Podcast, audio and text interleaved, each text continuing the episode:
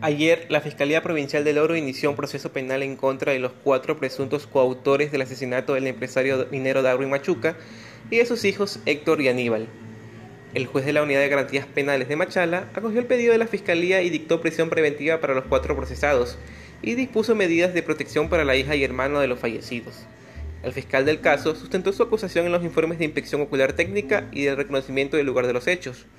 Además, toma en cuenta informes investigativos, informes de reportes telefónicos y sus respectivos análisis, versiones de testigos protegidos y de los procesados. Los imputados fueron detenidos este miércoles 25 de noviembre en un operativo conjunto ejecutado con la Policía Nacional en las provincias de Loriguayas.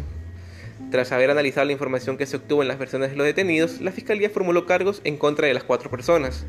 Cabe destacar que el hecho ocurrió en Machala el pasado 21 de noviembre.